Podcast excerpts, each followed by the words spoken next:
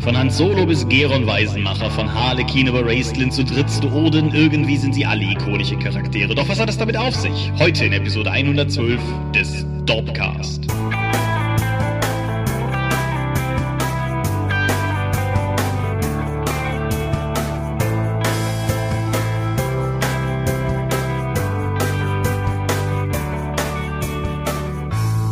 Hi und herzlich willkommen zur Episode 112 des Dorpcast. Einmal mehr haben wir uns hier versammelt, über Dinge zu reden, die mit Rollenspielen zu tun haben. Und wenn ich wir sage, dann meine ich zum einen dich. Michael Skopje-Mingers, guten Abend. Zum anderen mich, Thomas Michalski. Hi. Und worüber reden wir heute? Ikonische Charaktere im Rollenspiel. Genau. Was das ist, wofür das da ist, ob das gut oder schlecht ist, all das, all das soll unser Thema heute sein. Aber wie immer haben wir einen gewissen Weg vor uns, bevor wir uns an dieses Hauptthema herangearbeitet haben. Und bevor wir auch zur Medienschau kommen, haben wir wie immer ein paar Themen vor dem Thema. Wir haben zum Beispiel ein Crowdfunding am Horizont. Ja, genau. Bei Ulysses wird wohl bald das Crowdfunding zu Wege der Vereinigungen starten, dem Fickband für DSA 5.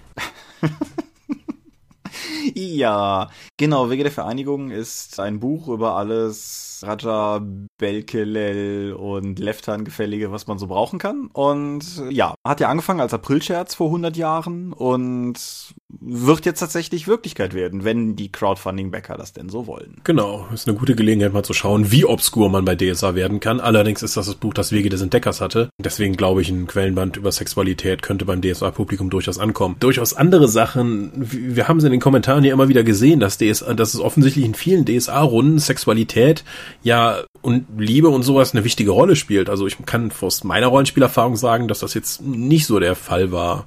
Deswegen ist das ganze Projekt für mich einfach weitestgehend irrelevant. Ja, also ich habe da auch relativ wenig konkrete Berührungen irgendwie in Spielrunden mit dem Thema gehabt. Ich habe allerdings von dem, was ich bis jetzt von dem ganzen Material gesehen habe, muss ich sagen, ich finde es ist sehr cool aufbereitet worden. Also ist, du hast es den Fickband genannt. Ich denke, es ist aber durchaus mehr. Also ich denke, es ist eine durchaus interessante Auseinandersetzung mit der ganzen Materie und sowohl einfach tatsächlich, was das Miteinander, untereinander, aventurischer Charaktere betrifft, aber auch zum Beispiel, was so düstere Kapitel wie die Selemie und so betrifft. Also insofern. Ich weiß nur, dass Alex mir mitgeteilt hat, dass man eine Zauberspruch gibt oder eine Weihe, dass man dann irgendwie mehr Arme während einer Orgie bekommen kann, um mehr Dinge zu tun.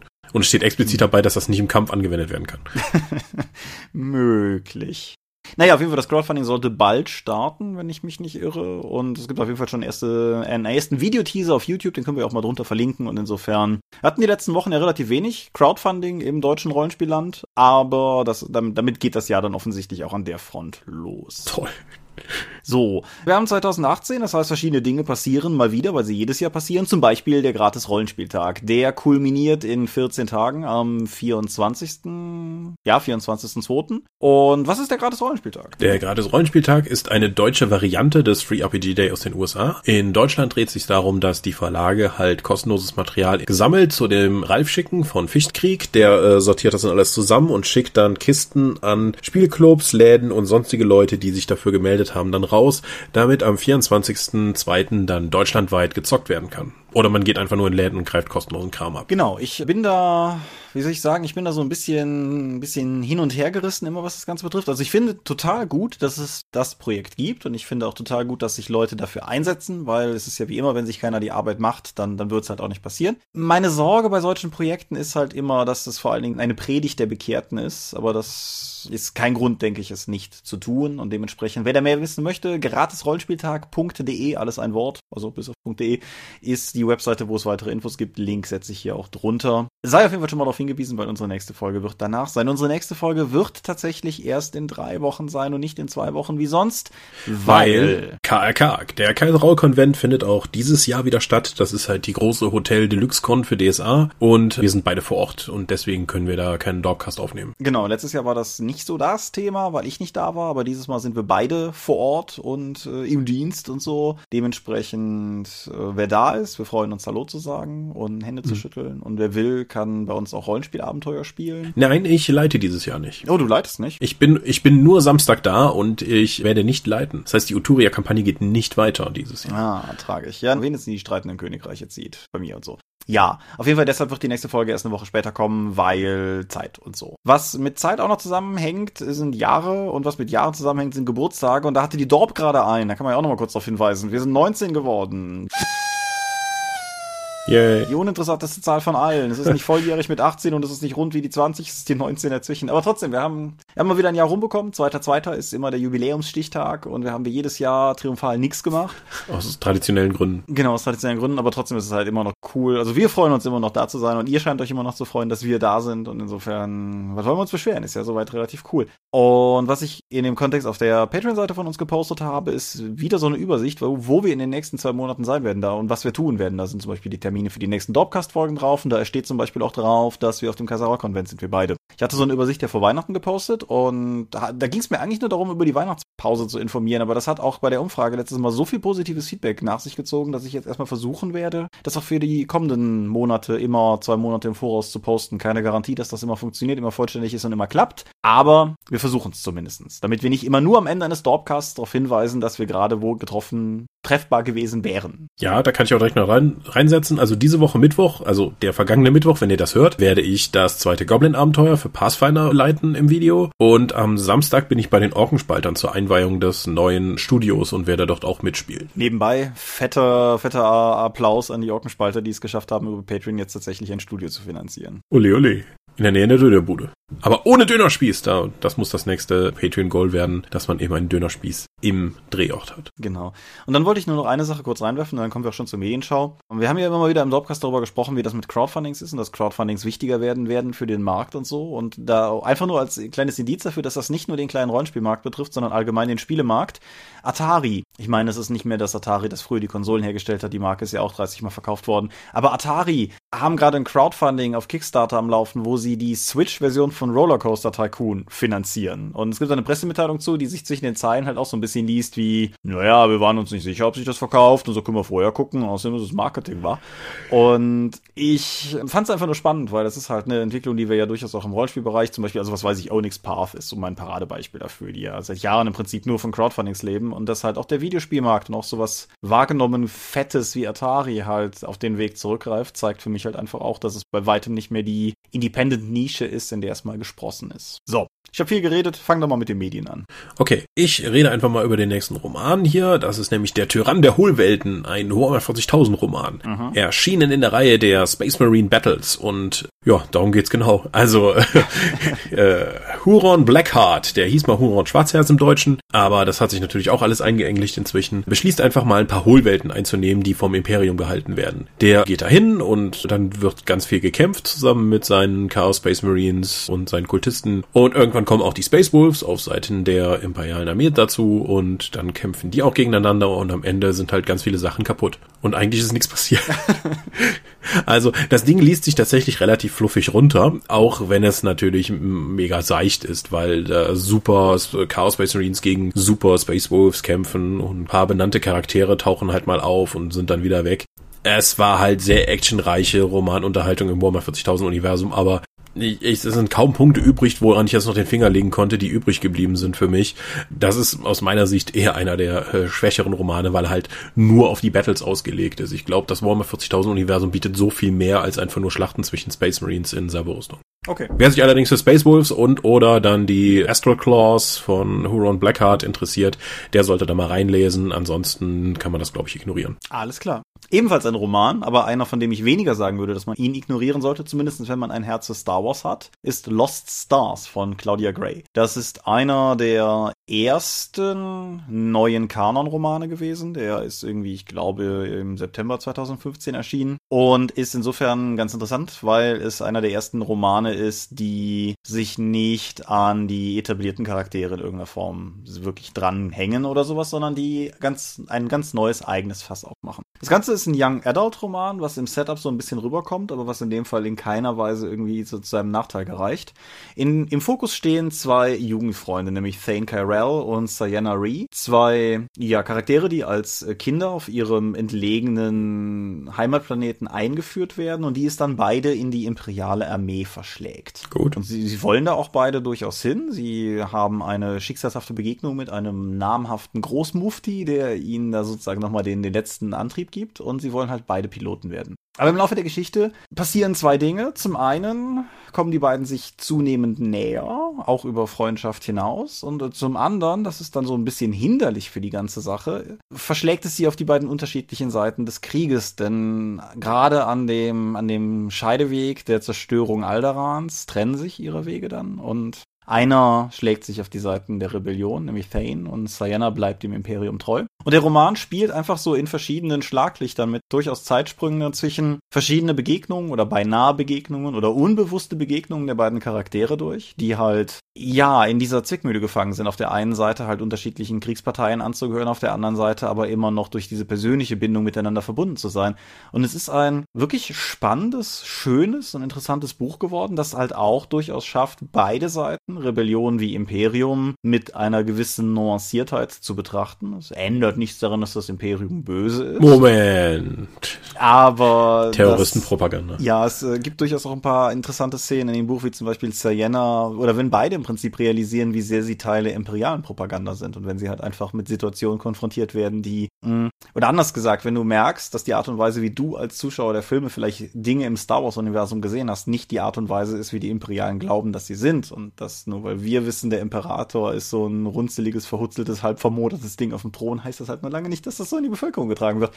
Und nee, ist auf jeden Fall ein cooles und spannendes Buch. Es ist verhältnismäßig dick für einen Young Adult Star Wars Roman. Es schlägt irgendwie mit über 400 Seiten zu Buche, liest sich aber im Prinzip am Meter weg. Ist ein sehr cooles Buch, hat sogar eine befriedigende und schöne Auflösung am Ende und äh, kurz und gut. Claudia Gray hat auch noch weitere Star Wars Romane geschrieben und ich freue mich jetzt schon drauf, die zu lesen, weil das ist von den neuen Star Wars Romanen, die ich gelesen habe, mit Abstand einer der besten. Das ist aber nicht die irgendwie Romanform von Battlefront 2 für Star Wars? Nein, was Weil das hat ja auch eine ähnliche Prämisse. Mm, ja, möglich. Nee, ist aber was ganz anderes. Vor allen Dingen, also der, der Fokus ist, glaube ich, auch ein ganz anderer. Also Lost okay. Stars ist tatsächlich auch in gewisser Weise ein Charakterstück und es, es, gibt, es gibt auch durchaus Schlachten, aber jetzt nicht unbedingt in dem Sinne von den Battlefront 2 Romane hoffe ich mir durchaus deutlich mehr Heavy Duty Weltraum Action. Aber ich habe ja noch nicht mal den Roman zu Battlefront 1 gelesen. Also ich habe noch einen weiten Weg vor mir, bis ich den Star Wars Kanon aufgearbeitet habe, aber ich arbeite dran. Es kommt ja auch ständig was Neues raus. Ja, voll gut. Mhm. Ich habe aber auch äh, jetzt nicht Science Fiction gelesen, sondern noch gehört.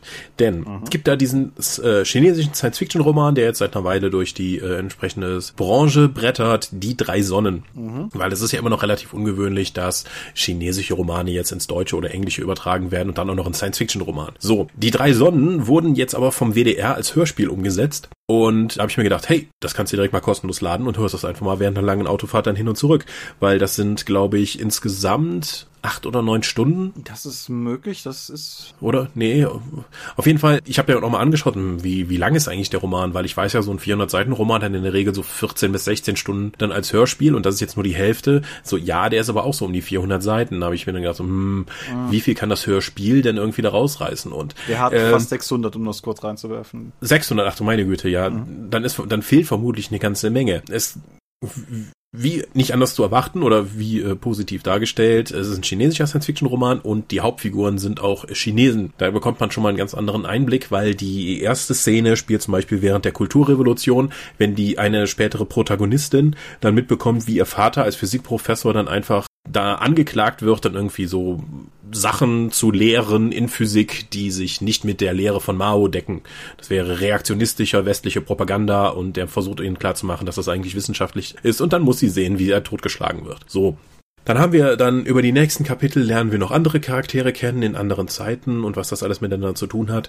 Und plötzlich merken die Wissenschaftler in etwa unserer Gegenwart, dass Grundlagen der Physik nicht mehr funktionieren. Dass dann irgendwie Sachen, auf die man aufgebaut hat, nicht mehr richtig sind. Also die machen Experimente, zum Beispiel in diesem CERN und merken dann, dass wir kriegen immer unterschiedliche Ergebnisse, aber das darf nicht sein, weil äh, ich glaube, die Physik ist kaputt. Darüber haben sie werden einige Physiker wahnsinnig und begehen Selbstmord als das untersucht wird, scheint dann irgendwie eine Organisation dahinter zu stecken, die die extraterrestrisches Leben auf die Erde rufen möchte, die ja die wahren Herren sind, die wirklich das mit der Physik verstanden haben. Und irgendwas hat es damit noch mit dem Three Bodies zu tun, einem Videospiel, in der man auf einem fernen Planeten irgendwelche Rätsel lösen muss als Virtual Reality Spiel. Okay. Gerade dieses Virtual Reality Spiel ist irgendwie ein Drittel des gesamten Romans und es ist relativ absurd, weil man da versucht hat, die Alien Zivilisation über menschliche Zivilisation darzustellen. Nur auf dieser Zivilisation kann es immer mal wieder passieren, dass es Zeitalter der Sonne gibt und Zeitalter der, der Finsternis. Und die sind unregelmäßig und die wissen nicht, wie sie das rauskriegen müssen. Und das ist durchaus Aufgabe des Spielers, dann eine daraus zu bekommen, wie das funktioniert. Und die Zivilisation, wenn da irgendwie eine Sonnenphase kommt und die eigentlich versterben müssten, dehydrieren die sich, werden eingelagert und dann wieder aufgetaut, beziehungsweise mit Wasser befeuchtet, wenn dann wieder eine Winterphase losgeht. Das ist sehr absurd, das Ganze dann mit Menschen zu bewundern. Und diese, diese ganze Videospielsache nimmt unglaublich viel Zeit in Anspruch und nimmt auch eine ganze Menge Geschwindigkeit raus, um dann aber zum Ende hin völlig zusammen, die spricht eigentlich die gesamte Erzählung zusammen, weil in der fast ganz zum Ende wird noch ein neuer Antagonist aufgebaut mhm. und alles, worauf das ganze, der ganze Roman hingearbeitet hat, nämlich sind es wirklich Aliens, warum funktioniert die Physik nicht mehr, was hat es mit diesem Videospiel auf sich? Die Lösung davon ist eigentlich so banal, dass ich mich richtig geärgert habe. Also ich kann das ganze Hörspiel nicht empfehlen. Es, ich, ich weiß es nicht. Vielleicht liegt es daran, dass die Hörspielfassung so sehr gekürzt wurde. Ich habe durchaus ja, hm, glaube ich, dass die WDR-Leute durchaus in der Lage sind, da vernünftige Hörspiele draus zu machen. Aber die gesamte Auflösung, die mit dem Roman zusammenhängt, die Charaktere und wie das alles dann am Ende kulminiert, fand ich unglaublich unbefriedigend, ja sogar ärgerlich. Mhm. Aber es ist kostenlos zu haben, es ist von öffentlich-rechtlichen Geldern halt finanziert worden. Jeder kann die Möglichkeit unter dieser Episode auf den Link zu klicken, sich das selbst reinzuziehen und sich selbst ein Bild zu machen. Ich war gar nicht angetan. Alles klar. Einzige, was ich noch beisteuern kann, ist, dass der Roman, meine ich, wörtlich übersetzt auch irgendwie so viel wie Three Body heißt. Also, mhm. weil, also die englische Ausgabe des Buches heißt The Three Body Problem, meine ja, ich. Ja, genau. Das ist ein mathematisches Problem, um das es auch da mhm. sehr zentral geht, was auch mit dem Planeten und den drei Sonnen zu tun hat. Ja, also es, mir geht es nur darum, diese, diese Drei-Körper-Nummer mhm. scheint außerhalb des deutschen Titels sehr viel zentraler angelegt zu sein, als es das halt bei uns ist. Aber nun ja. Bleiben wir bei der Science Fiction. Kommen wir mal zu bewegten Bildern. Ich habe einen Science Fiction Film gesehen, nämlich Passengers. Passengers ist 2016 erschienen, ist von dem norwegischen Regisseur Morten Tildum inszeniert und hat in den Hauptrollen Jennifer Lawrence, Chris Pratt und eigentlich relativ wenig andere. Weil das Ganze spielt an Bord des Raumschiffs Avalon, das mit einer Anzahl Kolonisten, 4000, 5000, irgendwie sowas, auf dem Weg ist, den neuen Planeten Homestead 2 anzusteuern. Eine 120 Jahre dauernde Reise, die die Passagiere in Kryostasis verbringen sollen. Denn das Problem, das Chris Pratt hat, ist, dass er zu früh aufwacht. Nämlich nachdem das Ding irgendwie seit 30 Jahren unterwegs ist. Also du meinst noch 90 Chris Pratts Charakter? Ja, vermutlich, ja. Ist das keine Doku? ja, dieser Charakter hat bestimmt auch einen Namen. Auf jeden Fall, ja, sein, sein Charakter hat eben dieses Problem. Und ja, das, das ganze Schiff ist nicht hilfreich. Er kann dann halt auch irgendwie eine E-Mail an den Tech-Support schreiben und kriegt dann auch gesagt, ja, in 56 Jahren hast du Antwort. Das hilft ihm halt alles nicht so wirklich weiter. Und im Laufe der Filmhandlung ergibt es sich dann, dass Jennifer Lawrence auch, also Jennifer Lawrence Charakter auch aufwacht und sie dann aber beide nicht weiterkommen. Es gelingt ihr nicht, die Crew zu wecken. Und im Prinzip ist die Situation schon Mist genug. Sie wird aber noch mistiger dadurch, dass du zunehmend zuerst als Zuschauer und dann zunehmend auch aus Sicht der Figuren den Eindruck bekommst, dass dieses Schiff langsam aber sicher beginnt irgendwie auseinanderzufallen. Jetzt, da fallen mhm. keine Teile ab, aber die ansonsten super souverän abenden Staubsaugerroboter bleiben plötzlich an Türdurchgängen hängen und fahren immer gegen die Wand und manchmal fallen Displays aus und manchmal glitscht irgendwas. Im Trailer, das ist dann schon ein fortgeschrittenes Problem, aber im Trailer war ja durchaus die sehr coole Szene zu sehen, in der Jennifer Lawrence gerade in einem Schwimmbad schwimmt, als die Schwerkraft ausfällt. Äh, Spoiler, das ist nicht sonderlich gesund. Und ja, nee, das ist soweit alles ganz cool. Der Film sieht unfassbar schön aus, finde ich. Er profitiert aus meiner Sicht davon, dass sie nahezu alle Sets, die du siehst, gebaut haben. Mit kleinen Greenscreen-Sachen, wo dann halt irgendwie mal Räume zu hoch sind oder wo natürlich die Blicke raus ins Weltall irgendwie zu finden sind. Aber ansonsten auch der große Plaza in der zentralen Position des Schiffes und so, das ist alles gebaut worden. Das ist deshalb, denke ich, in diesem Fall besonders wichtig gewesen, weil die Darsteller haben halt nicht viel anderes, mit dem sie spielen können. Wenn das jetzt so eine Star Wars Episode 3 Situation gewesen wäre, wo sie regelmäßig den Regisseur fragen müssen, ob sie jetzt nochmal zum grünen Y oder zum blauen X gucken sollen, weil halt einfach nur Greenscreen, das hätte halt nicht gewirkt und so fun funktioniert das ziemlich gut. Es gibt Michael Sheen in einer sehr The Shining-artigen Barkeeper-Rolle. Genau, als, als Barkeeper da und der, der, ist auch sehr cool. Ich mag Michael Sheen eh sehr gerne und der, der kann halt in dem Film durchaus auch glänzen. Und es gibt dann noch ein, zwei andere Rollen, auf die ich jetzt nicht eingehen möchte, wo zwar auch eine von meinen ich im Trailer drin war, aber wo ich froh war, dass ich es nicht mehr wusste, als ich ihn gesehen habe, weil ich positiv überrascht war, als es passierte. Das Drehbuch ist von dem Typen, der unter anderem Prometheus geschrieben hat und ich meine auch den letztjährigen The Mummy, den alle gehasst haben. das Drehbuch ist an sich aber okay, die Spannung ist in Ordnung, die Art und Weise, wie es erzählt ist, ist im Prinzip alles gut und ich kann diesen Film trotzdem nicht empfehlen. Weil? Weil äh, er eine einzelne es gibt eine Setzung hier drin. Das ist ein bisschen schwierig, weil sie zu benennen bedeutet, einen essentiellen Teil des Films zu spoilern. Deshalb einfach nur insofern, der Film stellt ein moralisches Problem in den Raum, das meiner Meinung nach keine sehr große Grauzone bietet, sagt dann aber gegen Ende des Films relativ souverän, dass die meiner Meinung nach moralisch völlig nicht tragbare Variante schon irgendwie okay ist. Mhm. Und also ich, ich werde es im Zweifelsfall nachher rausschneiden, aber willst du gespoilert werden? Ist mir völlig egal. Ich glaube nicht, dass ich den in absehbarer Zeit sehen werde.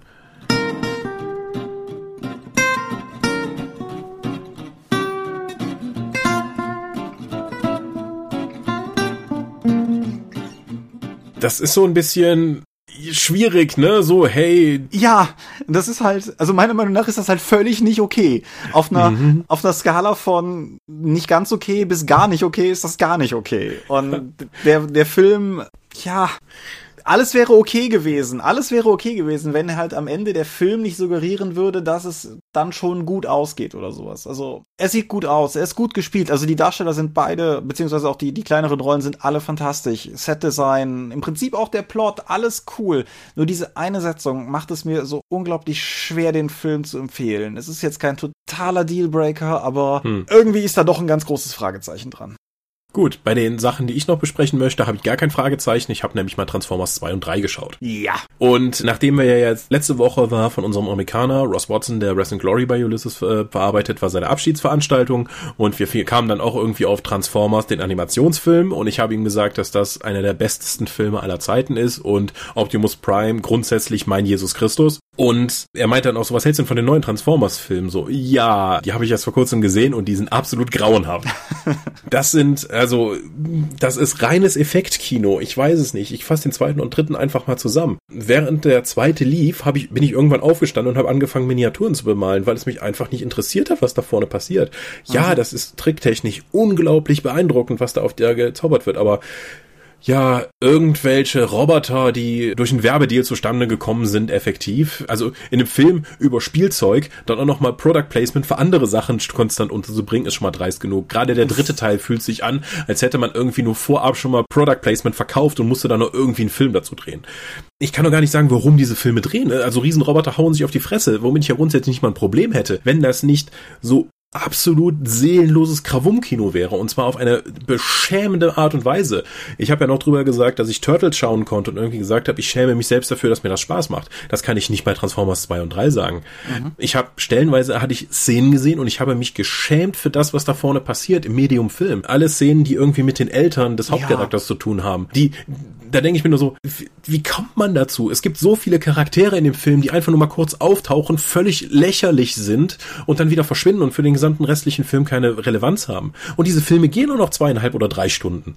Es ist grauenhaft. Ich saß da, hab Figuren bemalt, habe auf die Figuren draufgeschaut. Ich höre im Hintergrund nur, Optimus Prime ist gestorben. Und ich hatte nicht mal mal das Bedürfnis aufzuschauen. Weil das müsste ein zentraler Punkt in diesem Film gewesen sein, wie ich eigentlich der eine Aufmerksamkeit verdient hätte. Aber ich hatte nicht mal das Bedürfnis aufzuschauen. Ich war das passiert ja auch in jedem dieser Filme mindestens einmal. Ja, deswegen Optimus Prime ist mein Jesus Christus, weil der ist für uns gestorben. Mehr als zweimal. So, Transformers 2 und 3, also mal ganz abgesehen davon, dass zum Ende hin dieses Ding ja sowieso nur in einen Militär-Werbefilm übergeht. Weil ich habe so, was machen wir jetzt? Ja, wir haben hier die Transformers kämpfen gegeneinander, aber auch zusammen mit dem US-Militär, weswegen wir jede Menge Stock-Footage von Super Military Porn unterbringen können. Oh, nee, gerade den zweiten fand ich unerträglich, grauenhaft. Ja, der, der zweite ist auch, glaube ich, der schlimmste, weil der auch noch in den Autorenstreik gelaufen ist. Also die haben ja wirklich angefangen, den zweiten zu drehen, als sie noch kein Drehbuch hatten. Also, das, ähm, das muss halt auch erstmal machen. Und dann kommt der dritte. Äh, die, die ganze Serie hat sowieso ein problematisches Verhältnis zum Frauenbild. Mhm. Und dann kommt der dritte und die erste Szene, dass Megan Fox nicht mehr mitspielt, dafür haben sie durch eine völlig auch egale Darstellerin, die nur vor allem gut aussehen muss, dann gecastet und deren, wie wird sie eingeführt? Indem du sie arschschwingend in, in Unterhose dann Richtung Bett hochgehen siehst. So, wow, super, das ist eine fantastische Einführung für einen Charakter. Kann, man kann auch direkt sagen, hier, ich bin nur ein Stück Fleisch, das schön anzuschauen ist. Ich habe keine weitere Funktion hier. Ah, ich, nee, die Filme haben mich einfach nur sauer gemacht. Ja, der Der vierte Teil, den du jetzt ja noch nicht gesehen hast, den ich, den ich etwas wohlwollender wahrgenommen mhm. habe als zwei und drei, der, der treibt das insofern meiner Meinung nach mit dem Frauenbild auf die Spitze, weil schon die Charaktere in dem Film anfangen, sich darüber zu unterhalten, wie nuttig effektiv die Frau rumläuft. Und ich meine, der Charakter ist sogar noch minderjährig im vierten. Also, mhm. der, der ist tatsächlich kein Bereich, wo sich irgendein Transformers-Film mit, mit Ruhm bekleckert. Selbst der erste, der ja irgendwie noch zumindest den Anschein hat, irgendwie sowas wie ein Film sein zu wollen, hat diese unsägliche Megan Fox räkelt sich über die offene Motorhaube-Szene. Also. Dafür kann sie im zweiten Teil ja diesen, dieses Motorrad airbrushen in der unpraktischsten Körperhaltung der Welt. Nein, also diese Filme sind äh, ganz, ganz grauenhaft. Und was Product Placement angeht, das, das kann man ja weniger oder offensichtlich oder so machen. Aber ich glaube, im zweiten Teil gab es einen Mercedes-Transformer bei den Bösen, hallo. Und im dritten Teil gibt's eine Szene, wo sie nur sagen, ah, wir fahren im Maybach zur Arbeit. Ha, diese Deutschen wissen echt, wie man Autos baut. So, das, das ist alles, was sie in dieser Einstellung sagen. Nur Maybach loben und so. Was zur Hölle? Also, es gibt, das ist, außer man davon, wie, wie Optimus Prime im dritten Teil dann wird, also einfach dann jemanden, der um Gnade winselt, dann nur noch kaltblütig umbringt. Nein, nein, nein, nein. Transformers ganz, ganz, ganz furchtbar. Ganz, ganz furchtbar. Da, da kann ich nicht mal mit, ja, es ist halt Popcorn-Kino oder Unterhaltung argumentieren. Das ist einfach ganz schrecklich seelenloses Effekt-Kino. Alles klar. Ich widerspreche nicht. Aber ich habe noch was anderes, was Positives, und zwar Torment, Tides of Numenera eines dieser isometrisch, top-down, wie auch immer, Computerspiele, die so ein bisschen im Stil von Baldur's Gate und Co. daherkommen und die ja gerade durch Kickstarter Crowdfunding-Sachen eine gewisse Renaissance gefeiert haben. Da gab es halt Pillars of Eternity, von denselben Leuten dann später Tyranny und demnächst dann auch Pillars 2 und wenn auch auf einem etwas anderen Ast des Ganzen, zum Beispiel sowas wie, wie Divinity Original Sin, was ja auch durchaus davon lebt, dass klassische Top-Down Computerrollenspiele überhaupt wieder salonfähig sind und im ganzen Zuge dieses ganzen Krams kommt halt auch Torment Tides of Numenera daher. Dieser Titel ist schon so ein Hinweis darauf, was da auch im Hintergrund mitschwingt, weil das Ganze ist auch so ein bisschen der, wie soll ich sagen, der geistige Nachfolger von Planescape Torment, einem jener dieser Engine gebauten Computerrollenspiele aus den 90ern, die halt zusammen mit, wie hieß es, Icewind Dale und, und Baldur's Gate damals die Runde machten.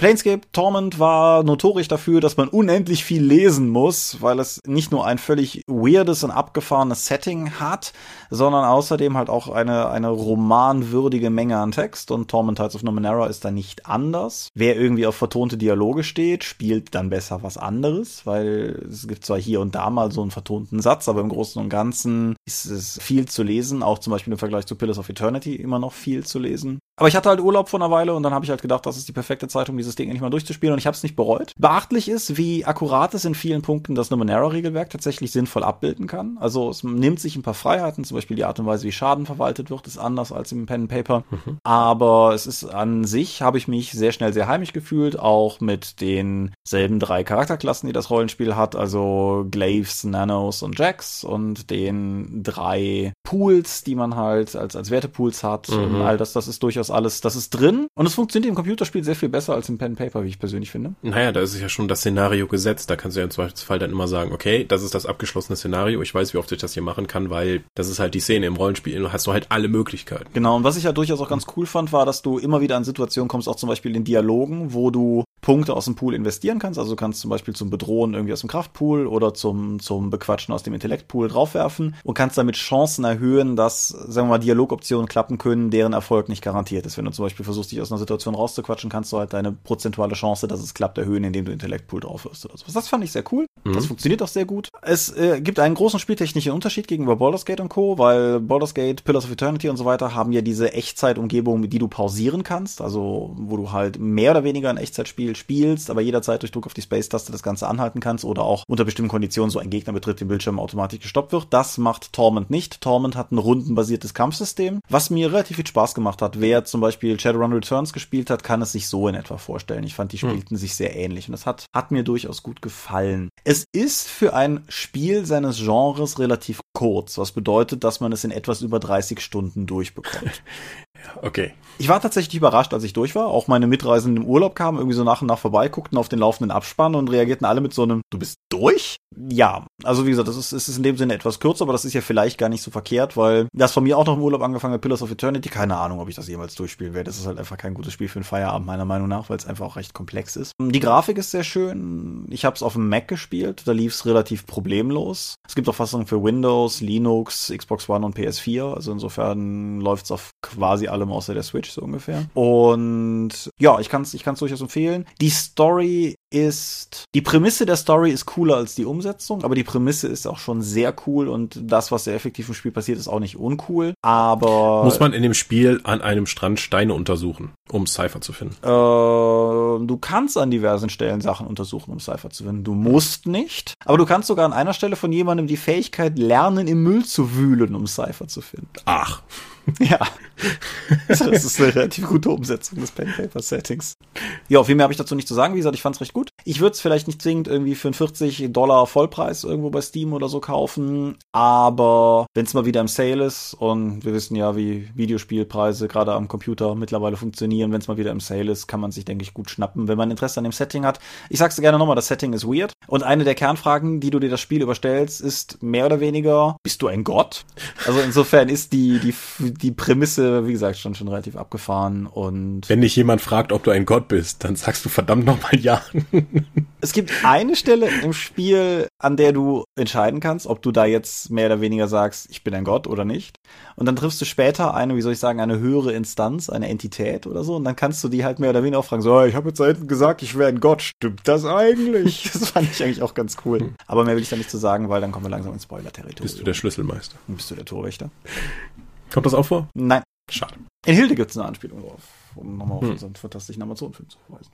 Aber gut, ich glaube genug der Medien, Tom und Tides of Numenera, mehr habe ich nicht zu sagen. Gut, reden wir mal über ikonische Charaktere. Mhm. Im Rollenspiel. Was sind ikonische Charaktere im Rollenspiel? Einigen Leuten wird aufgefallen sein, dass es einen Trend in Rollenspielen in den letzten Jahren gibt, dass man auf Covern immer wieder die und in Büchern zu Rollenspielen immer wieder die gleichen Charaktere vorfindet, die dann in seltsamen Situationen sind. Das sind ikonische Charaktere für Rollenspielreihen. Genau, man muss das nochmal abgrenzen gegenüber, sagen wir mal, fixen NSCs des Settings. Also irgendwie. Elminster, Gandalf, Elrond. Harlequin, mhm. was auch immer. Bei Shadowrun. Genau, aber also nur weil es zum Beispiel zwei Harlequin-Bücher für Shadowrun gab, auf deren Cover jeweils Harlequin drauf war, meine ich, oder? Der war auf beiden, oder? Mhm. Ist ja auch egal, ihr wisst, was ich meine. Heißt das war ja Harlequin und Harlequins Back, wo der dann mit dem Rücken zugewandt war. Richtig, Harlequins ja. Rückkehr.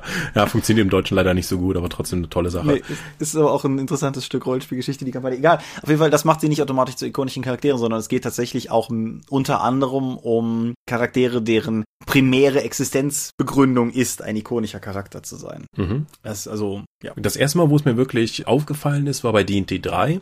weil dann hat man dann Rektar, den Kämpfer und Lidda, die Halblingdiebin und so etwas und die sind halt immer wieder aufgetaucht. Und du hattest halt in den Spielbeispielen, in den Büchern auch immer wieder Beispiele, dass nicht einfach ein Kämpfer oder dann einfach in jedem Beispiel ein anderer Kämpfer vorkam, sondern Rektar sah immer gleich aus, er hatte ähnliche Ausrüstung und hat halt immer, du hattest eine, du, über das Spiel hinweg hast du einen Bezug zu diesem fiktionalen Charakter aufgebaut, obwohl ja eigentlich das Spiel sich um deinen eigenen Charakter dreht. Ja. So. Welche Funktion haben die jetzt im Rollenspiel dafür, wenn du ja eigentlich dein Charakter in dem Mittelpunkt stehen soll, statt die Charaktere von irgendjemand anderem, wie es bei ikonischen Charakteren der Fall sein könnte? Äh, bevor ich darauf antworte, kurze Anekdote. Ich, mir ist das tatsächlich bei den ersten D&D 3 Produkten gar nicht so aufgefallen. Ich war ja auch lange überhaupt nicht in der Materie drin. Also ich habe halt die Grundbücher gelesen, fand das ganz interessant und gut. Und dann kam Cthulhu D20 daher, die ja die 20 Adaption von Call of Cthulhu. Und da gibt es eine Illu drin, wo der große allmächtige Cthulhu die ikonischen D&D Charaktere zerpflückt. Mhm. Und da ist es mir aufgefallen tatsächlich tatsächlich, weil ich da drauf guckte und dachte, ey, das sind doch die Typen, die hast du doch in den D&D-Büchern immer gesehen. Und dann fiel der Groschen erst. Also insofern, ja. Mhm. Ja, welche Funktion haben sie? Also die eine hast du implizit gerade schon genannt, nämlich ein Wiedererkennungseffekt. Genau, wenn du eine Marke hast, ist es immer sinnvoll, Wiedererkennungspunkte dann eben zu haben, um diese Marke dann auch zu stärken. Zudem kannst du dann auch, wenn du diese Marke anders, weil die in anderen Medien verwenden willst, hast du dann direkt immer einen Charakter, die du dann als Pitch an andere Leute geben kannst, wie zum Beispiel. Wenn ich jetzt rankomme und sage, wir würden gerne einen D&D-Film machen wollen. Und die fragen dann, ja, was für Geschichten könnt ihr denn erzählen? Also, wir haben diese etablierten Charaktere, die kennen alle Leute, die sich mit D&D beschäftigen. Das sind Rektor der Kämpfer, Lida die Halblingdiebin und so weiter und so fort. Hast du direkt schon mal einen Bezugspunkt und Charaktere, auf die du verweisen kannst. Wenn du jetzt zum Beispiel einfach sagst, was sind denn die großen Charaktere aus DSA 4? Jo. Ja, bestimmt irgendwelche Leute, die im aventurischen Booten vorgekommen sind. Oder so. Das fehlt halt zentrale Charaktere, um die du halt immer wieder dann, um die sich das ganze Spiel dreht. Das fehlt halt.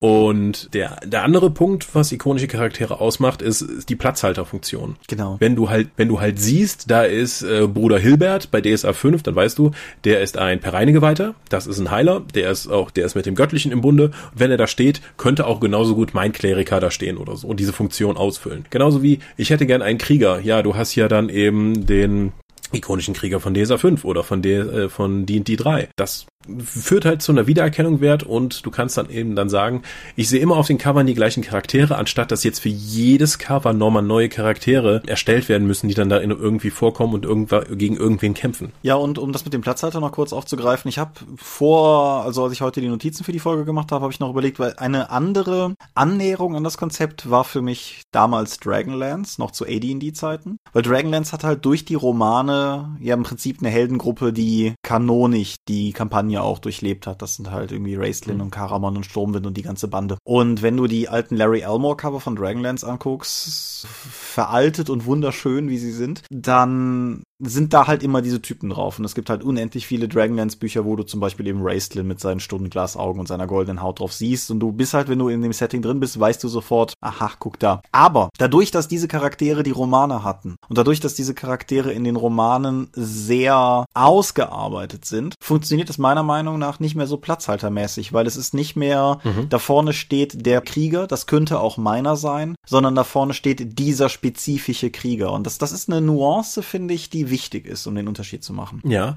Pathfinder hat ja eigentlich auch mit den ikonischen Charakteren angefangen. Das waren, was auch noch dann praktisch ist, du hast immer einen Beispielcharakter, wenn du eine Kombination aus Klasse und Rasse spielen möchtest. Wenn ich jetzt eine menschliche Barbarin spielen möchte, zack, bei Pathfinder kann ich direkt zugreifen, die ist halt fertig da. Es gibt einen kleinen Einleitungstext, was es damit auf sich hat und warum sie dieses gigantische Schwert mit sich führt. Und die kann ich dann auch in verschiedenen Leveln bringen, um dann eben sagen zu können, okay, ich möchte jetzt mal auf Level 5, 13 oder sowas spielen. Der ikonische Charakter sieht dann so und so aus. Da kannst du immer wieder drauf zurückkommen, statt immer neue Charaktere und designen und entwerfen zu müssen. Mhm. Pathfinder hat dann aber auch später, als sie die Welt weiter ausgebaut haben und auch Comics dann eben diese Marke genutzt haben, um Comics und der weiter rauszubringen, haben diese ikonischen Charaktere dann noch angefangen, dann plötzlich mehr Charakter zu bekommen. Ja. Wie zum Beispiel die elfische Schurkin, die irgendwann kam dann raus, die ist in einer Beziehung mit der Klerikerin, mit der menschlichen, so, so, hm, okay, gut, dann hat das jetzt, dann kann ich auch nicht mehr meinen Charakter komplett reinversetzen, sondern äh, Lyda und äh, Melisidil sind jetzt eben definierter. So, wenn ich die spiele, schwingt direkt etwas mit und ich kann nicht einfach nur sagen, ich fülle jetzt den Charakter aus, sondern plötzlich gibt's dann auch ein, ich spiele den Charakter jetzt falsch oder richtig. Ja. Weil der ist ja durch an anderer Stelle schon mal definiert worden. Wenn ich jetzt sagen möchte, ja, ich spiele jetzt, jetzt vielleicht Kyra jetzt in der Einsteigerbox, aber eigentlich möchte ich nicht, dass mein Charakter homosexuell ist, aus welchen Gründen auch immer, ist das natürlich ein Bruch gegenüber der Setzung, die der Charakter in einem anderen Medium dann schon gemacht gemacht hat. Ja, genau dasselbe hatte ich mit Exalted in der ersten Edition, weil wenn du das Grundbuch aufschlägst, klassisch White Wolf und so, hast du ja die verschiedenen Castes der Solar Exalted gehabt, die Kasten. Und die hatten halt jeweils eine Abbildung von einem Charakter. Und jeder dieser Charaktere war halt auch tatsächlich, mh, hm, sagen wir mal, relativ markant.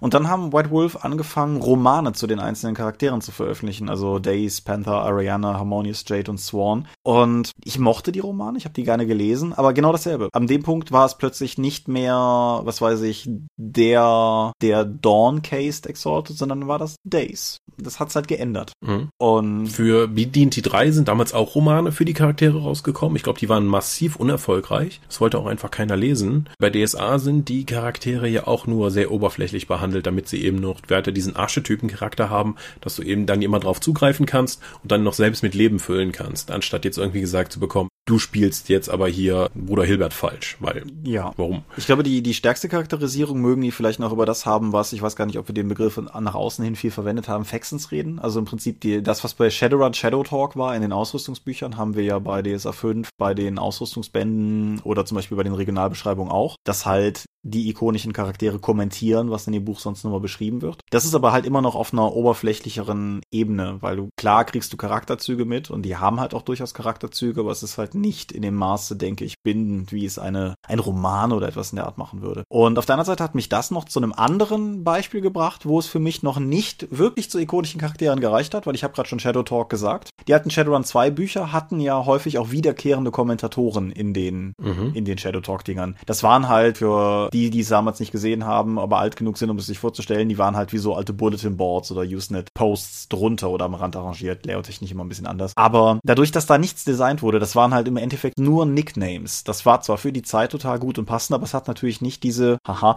ikonische, prägende Wirkung, wie es ein Bild eines Charakters haben kann. Und wenn jetzt irgendeiner dieser Charaktere auf einem Cover gewesen sein mag, dann werde ich das vermutlich nie erfahren, weil den würde ich halt nicht erkennen. Shadowrun hatte nie ikonische Charaktere, oder? So NSC-Archetypen-Charaktere, die immer wieder vorkamen. Ich glaube nicht, nein. Also Shadowrun hat zwar eine lange, lang zurückreichende Tradition mit vorgefertigten Charakteren, ja damals schon mit hier Shadowrun, Shadowrun 2 hatte die aber nicht schon drin. Mhm. Aber die sind, glaube ich, nie irgendwie genutzt worden in dem Sinne. Ja. Und dann gibt's natürlich noch eine ganz andere Art und Weise, ikonische Charaktere zu definieren, die wir an der Stelle nicht ganz außen vor lassen können, sollten oder wie auch immer. Nämlich ikonische Charaktere, die nicht, wie in unseren Beispielen, dann nachträglich weiter ausgearbeitet werden, sondern eher wie vielleicht auch in dem Dragonlance Beispiel, ohnehin schon mit einem gewissen Ballast daherkommen oder mit einem gewissen, mit gewissen Vorgaben.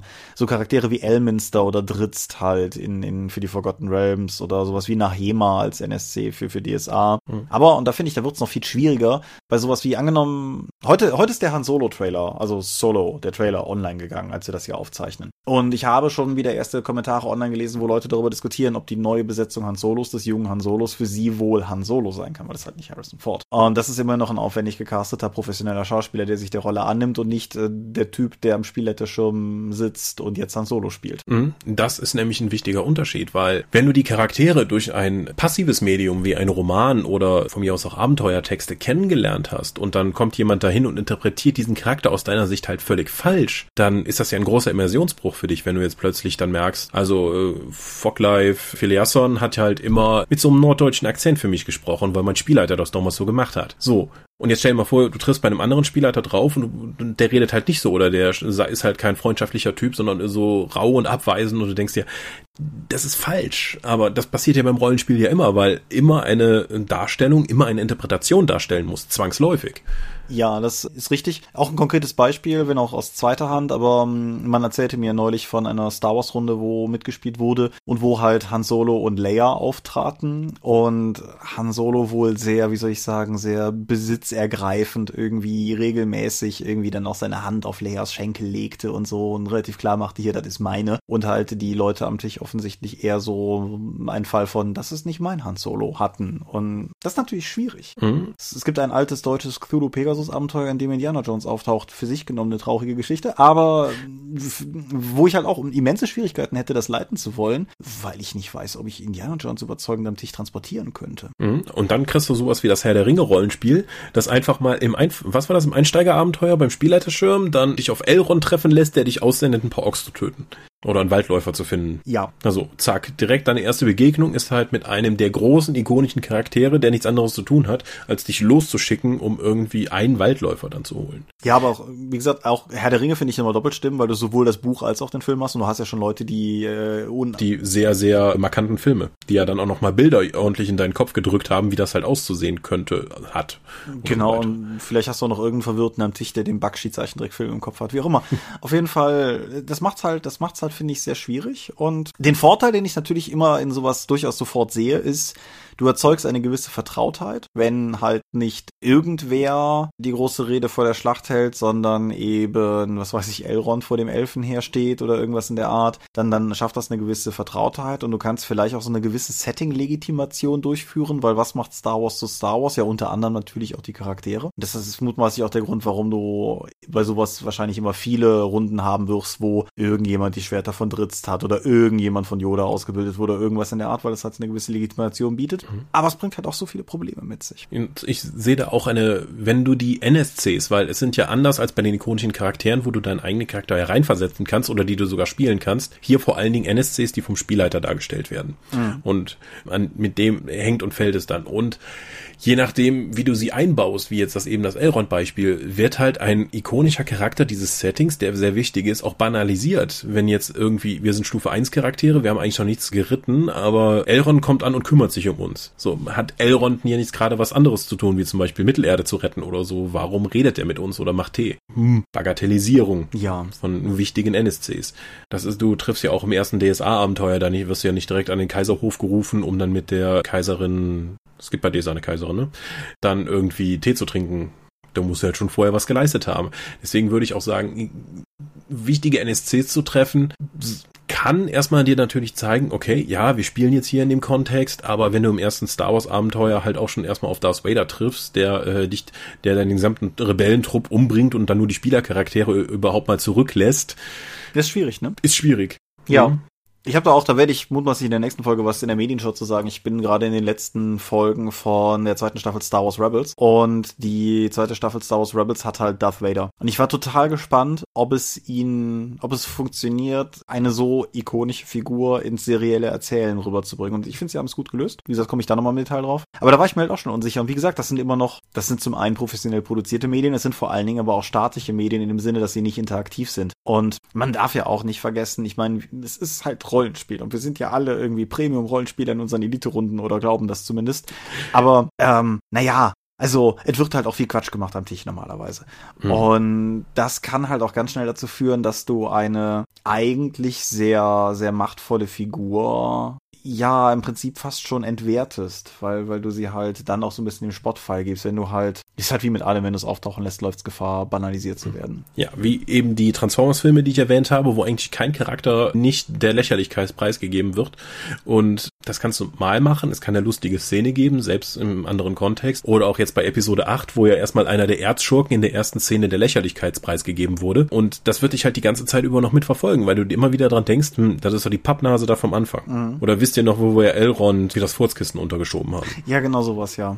Hm. Dann wird's halt missbraucht. Was ich auch mal gehört habe in einem anderen Rollenspiel-Podcast von den Amis, die haben ikonische Charaktere auf andere Weise genutzt, nämlich die, Forgot die haben eine Forgotten Realms-Kampagne gestartet und das erste, was sie gesehen haben, war ein an einem Stein verblutender Elminster. Mhm. So, und die haben Acer gesagt und dann alle wussten, wer Elminster in diesem Setting ist und die wussten, oh Gott, wenn der hier irgendwie am Arsch ist, dann ist irgendwie ganz Schlimmes passiert und jetzt müssen wir uns erstmal darum kümmern. Ja. Das heißt, du benutzt ihn halt nicht als wirklichen NSC, sondern als als Symbol für das ganze Setting und dass hier gerade etwas schief läuft und dass das nicht die Realms sind, die du vielleicht kennst. Damit benutzt du zwar etwas Vertrautes, drehst aber die komplette Erwartungshaltung der Spieler halt um. Ja, auf, auf jeden Fall. Ich überlege gerade, ich weiß nicht mehr genau, wo das ich meine, das war in einer alten Nautilus, da war ein Herr der Ringe-Szenario-Aufhänger drin. Das müsste damals zu der Zeit gewesen sein, als das Herr der Ringe-Rollenspiel bei Pegasus rauskam, ist also auch schon ewig her. Und die Idee ist halt, dass im Film ist es ja Arwen, die die Nazgul zurückschlägt, indem sie halt entsprechend da bei der Flussüberquerung halt und so weiter. Das ist halt im, im Roman ist es ja Glorfindel. Und die Idee, die die Nautilus damals proklamierte, war halt, dass Glorfindel in dem Moment die Charaktere verrät und sich den einen Ring schnappt und ab dem ganzen Moment das halt alles kippt, weil halt der Ringträger dort stirbt und die Charaktere da in die Breche springen müssen, weil halt der alte Ringträger weg ist. Mhm. Es birgt immer noch das Herr der Ringe Problem mit der Darstellung, das wir eben schon gestreift haben, aber ich fand auch das, es geht ja in eine sehr ähnliche Richtung wie der verblutende Elminster und ich fand das immer eine faszinierende Idee und ich war immer versucht, das irgendwann mal zu machen, aber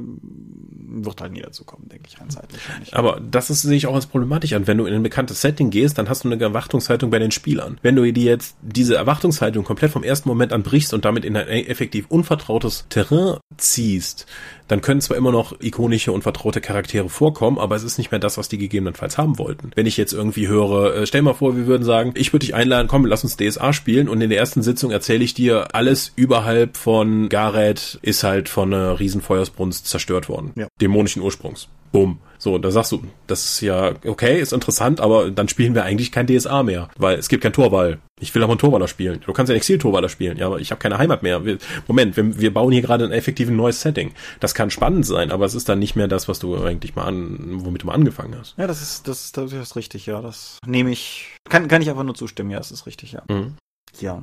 Hast du jemals darüber nachgedacht, selbst als Spieler oder als Spielleiter ikonische, vorgeprägte Charaktere in Spielerhand zu geben? Also ähm, etablierte Leute, die normalerweise NSCs, die aus Romanen bekannt sind, oder? Ja, also ich, ich dachte jetzt gerade ganz konkret tatsächlich an sowas wie die neuen Gefährten als Spielercharaktere oder Leia, Han, Luke, Chewie als Spielercharaktere. Oder was weiß ich, die Avengers als Spielercharaktere, irgendwie sowas in der Art halt. Interessanter, nee, hatte ich noch nicht, aber interessanterweise gab es ja das Marvel Superhero Rollenspiel von Margaret Weiss. Da hat man ja effektiv keine eigenen Helden gespielt, sondern nur etablierte Charaktere, wenn ich das richtig im Kopf habe. Das muss entweder du mir oder müssen uns die Hörer sagen, das weiß ich nicht. Ich ja, weiß, dass ich meine das nämlich, dass die Abenteuer auch tatsächlich so Abenteuerspielmäßig, der so die Abenteuerspiele von Ulysses dann rausgekommen ist. Du hast einen vorgefertigten Charakter ausgesucht und hast mit dem man halt die Abenteuer gespielt, glaube ich. Da hast du keinen eigenen Helden erschaffen in der Marvel-Welt. Ja. Ich glaube, glaube nicht, dass ich das in dieser Weise gemacht habe. Ja, ich habe jede Menge Rollenspiele gespielt, wo wir eben in Einsteigerboxen oder sowas die ikonischen Charaktere des Settings gespielt haben.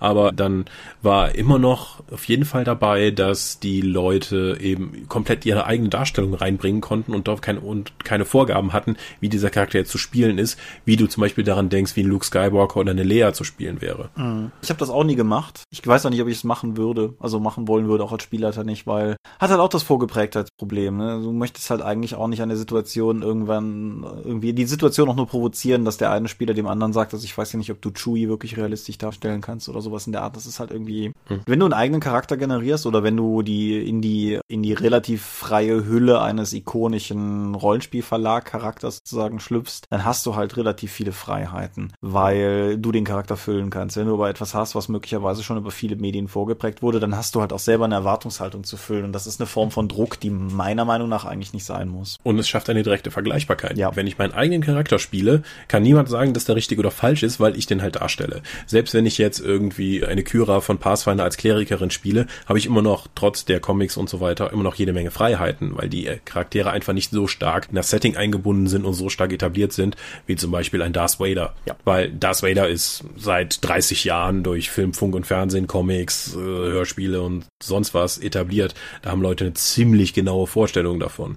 Und alleine nehme ich jetzt den deutschen oder den englischen Darth Vader, was ja. die Synchro angeht, um dann eben zu sagen, äh, was für eine Form von Charakter ist er eigentlich ja, ich, damit tue ich mich auch schwer. Ja, wir, wir hatten nach Rogue One auch durchaus eine engagierte Diskussion darüber. Er hat irgendwie diesen Try not to choke on your aspirations Spruch gegenüber Krennic, nachdem er ihn gewirkt hat. Und es, es gab sehr unterschiedliche Meinungen, ob Vader jemand ist, der einen One-Liner bringen darf oder nicht. Mhm. Und ja, ja, Vergleichbarkeit ist durchaus ein, auch ein wichtiger Faktor. Nichtsdestotrotz zurück zu den eigentlichen Rollenspiel-ikonischen Charakteren, wie die, die wir am Anfang definiert haben, da bist du durchaus Fan von, oder? Ich mag die sehr gerne. Ich bin ja durchaus auch mit schuld dran, dass sie bei DSA 5 mit drin gelandet sind und dann in allen weiteren Rollenspielen, die wir dann rausgebracht haben, wie Hexen und so. Weil wir einfach, ich habe einfach gesagt, Pathfinder hat das gemacht. Du hast immer wieder einen Wiedererkennungswert. Es macht auch Sinn, gerade Aventuria, stell dir mal vor, wir hätten, würden jetzt ein DSA-Rollenspiel rausbringen, äh, DSA-Rollenspiel. Das wäre mal eine gute Idee.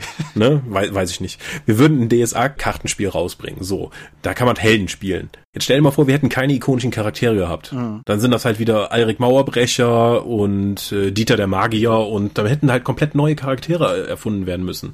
So kann ich einfach Geron den Krieger und Bruder Hilbert den Pereinegeweihten, den Heiler nehmen und dann zack, zack, zack, habe ich direkt schon mal für ein anderes Medium eine, eine, einen Startpunkt, an dem ich loslegen kann. Pathfinder fand ich auch super, dann immer wieder die Charaktere dann zu sehen und ich weiß genau, hier, wenn die Klerikerin und die Barbarin auf dem Cover den Drachen verdreschen, könnten das auch meine Charaktere sein.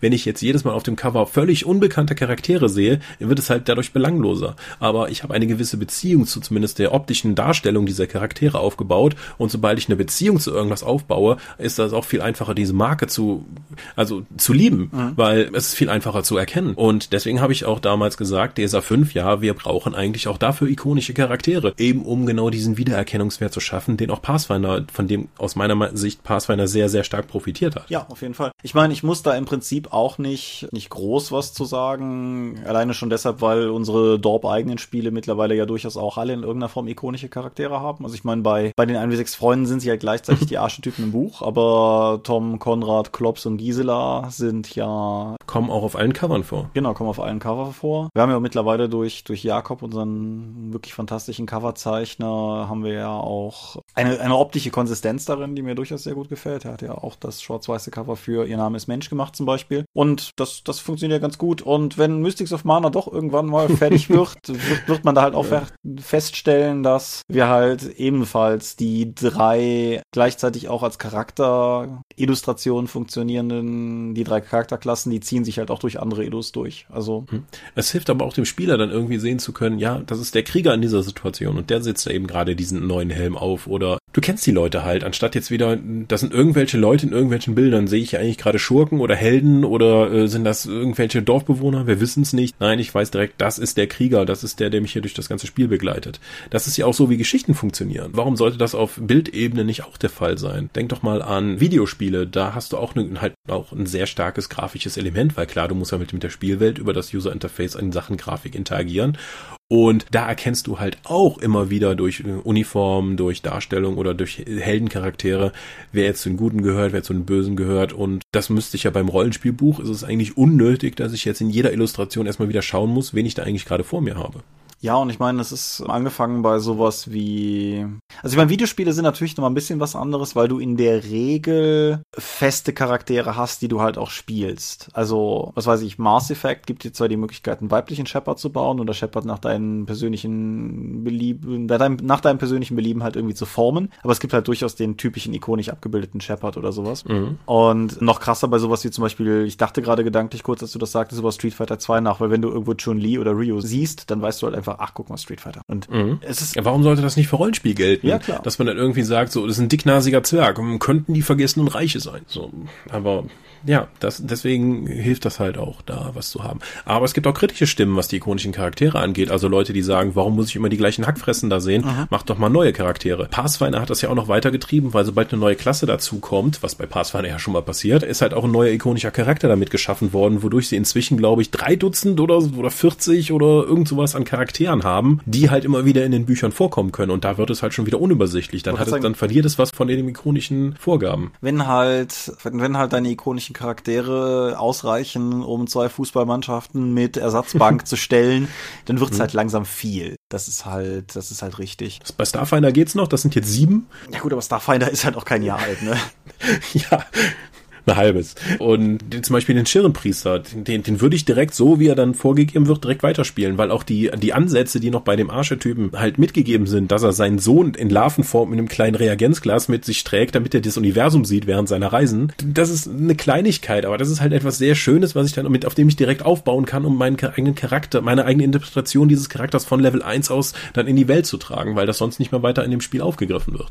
Ja, und das sind halt auch so, so verschiedene andere Aspekte. Beispielsweise, ich finde halt, ich mag das Cover vom DSA 5 Grundregelwerk sehr gerne. Mhm. Ich finde es auch zeichnerisch einfach ein sehr cooles Cover. Aber so dieser, ich meine, das war dann nicht, nicht zeitlich weit hinein in meine Auseinandersetzung mit DSA 5, aber als ich es halt irgendwann mal zuklappte und mir dachte, Moment mal, das ist ja auch Miriban, das da hinten ist ja auch Geron und so, das ist halt schon irgendwie ganz cool. Und zum Beispiel als, das ist ja schon wieder eine Weile her, das erste Vorab-Cover von Wege der Vereinigungen auf Facebook gepostet wurde und sofort in den Kommentaren Diskussionen darüber entbrannten, ob denn wohl diese Frau in verfänglicher Haltung da, ob das wohl Miriban sein könnte. So, das zeigt ja durchaus auch, dass Leute äh, ja mitfiebern ist vielleicht zu viel gesagt, aber aber es gibt eine Beziehung dazu. Genau. Und das hättest du nicht, wenn du eben keine ikonischen Charaktere für die Reihe eingebaut hättest. Dann wären das halt irgendwelche Leute. Immer und immer wieder neue irgendwelche Leute. Genau, ich meine, klassische Earthbound-Cover. Helden in heroischer Pose vor bizarrer Landschaft. Gibt's so viele von. Und wenn du jetzt einfach mal überlegst, dass auf dem Cover, was halt auch lange in Deutschland das Grundbuchcover war und dann meinetwegen auf dem Compendium-Cover und vielleicht noch in einer Abwandlung auf einem Parlife-Cover, wenn das halt immer dieselben Nasen sind, das ist halt schon auch cool, ne? Es, mhm. es wirkt dann auch ein bisschen weniger wie wir haben unsere Cover in der Bilddatenbank gekauft. Was ja durchaus auch ein Faktor ist. Mhm. Also jetzt bei Earthbound weniger, aber hier, was war denn das? Aventurisches Arsenal. Dieser, dieser Ritter mit der wehenden Fahne. Nee, nicht, nicht Aventurisches mhm. Arsenal ist das, ist das Neue, ne? Äh, ja, Aventurische Rüstkammer ist das Neue. Auf jeden Fall die, der. Aventurisches Arsenal hieß das, glaube ich, ja. Ja. Das Arsenal. Genau, da, da war ja auch entsprechend irgendwie, das war ja ein eingekauftes Cover und dann erinnere ja, Das Lied von Eis und Feuer kann ja ein Lied davon singen, von einge äh, eingekaufter Fantasy Art auf den alten Ausgaben. Genau. Das impliziert aber natürlich auch noch was anderes, wenn du Rollenspielmacher bist und nicht wie wir tief dankbar auf Patreon-Geld zurückgreifen kannst oder wie Ulysses eben auf die Kriegskasse eines erfolgreichen, seit Jahren operierenden Rollenspielverlages oder so. Es kostet halt auch Geld. Mhm. Es ist sehr viel billiger, ein generisches Fantasy-Cover zu kaufen. Die kriegst du ja teilweise in guter Qualität für einen niedrigen zweistelligen Betrag, wenn du weißt, wo du suchen musst. Ach. Aber es hilft natürlich auch, die ikonischen Charaktere zu haben, weil wenn die einmal angelegt sind, so mit einem Rundumsicht, wie die halt aussehen, wie die Klamotten aussehen, hast du auch eine sehr einfache Referenz für andere Künstler, wenn du sagst, ich brauche die Hexe, die jetzt hier irgendwie zusammen mit der süßen Katze eine Straße entlangläuft und hinten schimpft jemand. Das ist einfacher zu sagen, ich brauche einen Charakter, der wegläuft. Ja, Völlig richtig. Weil die Art Reference für den ikonischen Charakter ist ja am Anfang geschaffen. Ja, und das ist halt auch einfach so, was weiß ich, ein wie sechs Freunde. Klops hat Essen. So, das ist halt einfach eine, eine feste Setzung. Keins von Jakobs Covern, zumindest von den farbigen, Auf Geistergauner der Lunken hat er diese Würstchenkette umhängen und bei dem allzeit bereit, ist ja gerade dabei, in was reinzubeißen. Und bei dem, das ist bis jetzt ja nur ganz klein hinten auf der Rückseite vom Pappaufsteller Download gewesen, aber bei Frisch vom Fröhlich frei, da hat er halt so eine Pizza in so einer, so einer, in so einem Brustbeutel im Prinzip, so ein Pizzastück um sich rumhängen und so. Und damit kannst du halt auch direkt arbeiten, weil das halt einfach, das ist halt auch so ein verbindendes Element und ja, mhm. du siehst es halt auch und du weißt halt auch irgendwie als, als Nutzer relativ schnell, was du da entsprechend irgendwie vor dir hast. Ja, Gut. Ikonische Charaktere ist, was uns angeht, sagen wir total pro und wir würden, würden uns mehr dafür wünschen, weil es einfach der Reihe auch hilft. Ja. Gut. Das, Dann Sermon. Wo, ja, wollte gerade sagen, das bringt uns zum einen zu dem Punkt, an dem wir uns natürlich gerne sagen können, was ihr von ikonischen Charakteren haltet, ob ihr euch oder andersrum gefragt, gibt es, du, wir haben es schon gestreift, zum Beispiel mit Shadowrun oder sowas, aber gibt es noch Rollenspiel, wo ihr euch ikonische Charaktere wünschen würdet? Oder habt ihr vielleicht irgendwie Vorschläge für ikonische Charaktere? Wie auch immer, haut, haut es in die Kommentare, ich wäre da durchaus neugierig drauf. Genauso wie, habt ihr mal, habt ihr ein positives Beispiel für die Rollenspieldarstellung von etablierten Charakteren? Das, das muss es ja auch geben da draußen. Ja, nun denn, wir sind die Dorp. Wir sind das fleischgewordene platonische Ideal meist müder Medienmacher und man findet uns unter www.die-dorp.de. Dort bringen wir neben dem Dorpcast auch Rollenspiel-Downloads zu eigenen und fremden Systemen. Manchmal veröffentlichen wir sie als Buch. DorpTV berichtet von Cons und Messen unter youtube.com slash die Dorp. Wir sind auf rspblogs.de, Google+, Facebook und Twitter. At die Dorp geht an den Tom. At Seelenworte geht an mich. Seelenwort ist auch der Name meines Blogs und meines Instagram-Accounts. Wir veranstalten die Drakon, die kleine und sympathische Permagon-Convention in der Eifel. Das nächste Mal vom 12. bis 15. April. Ist gar nicht mehr so lange hin. Die offizielle Webseite dazu gibt es unter drakon.contra.de.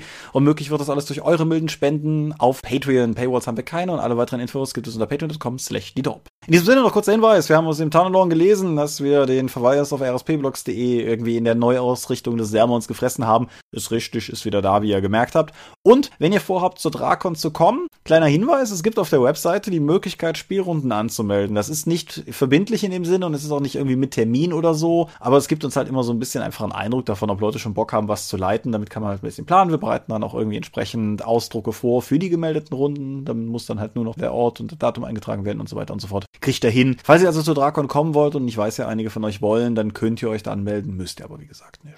Ja. Ja, ich bedanke mich bei dir für dieses Gespräch. Ich bedanke dich auch. Ich bedanke mich bei euch fürs Zuhören und würde sagen, wir hören uns dann in 21 Tagen an dieser Stelle wieder. Dann berichten wir über den KAK und was sonst noch alles passiert ist. Genau. Wird schon irgendwas zu erzählen sein. Genau. Vielleicht auch wieder ein paar Fragen, die letztes Mal bei der Jahresübersicht, äh, bei der Jahresübergabe nicht gestellt werden konnten. Genau, wir haben noch was übrig. Gut, bis denn. Ja, bis denn. Adieu und ciao, ciao.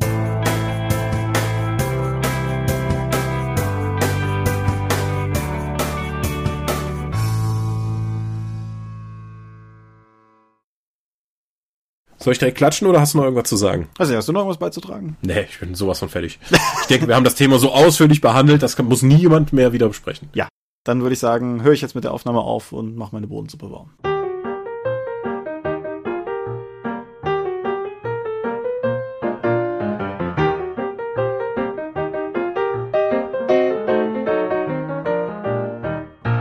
Dorp und der Dorpcast werden in ihrer Form durch eure Unterstützung und Spenden auf Patreon finanziert. Unser besonderer Dank gilt dabei wie stets den Dorp Ones, also jenen, die 5 Dollar oder mehr spenden. Und im Monat Februar 2018 sind das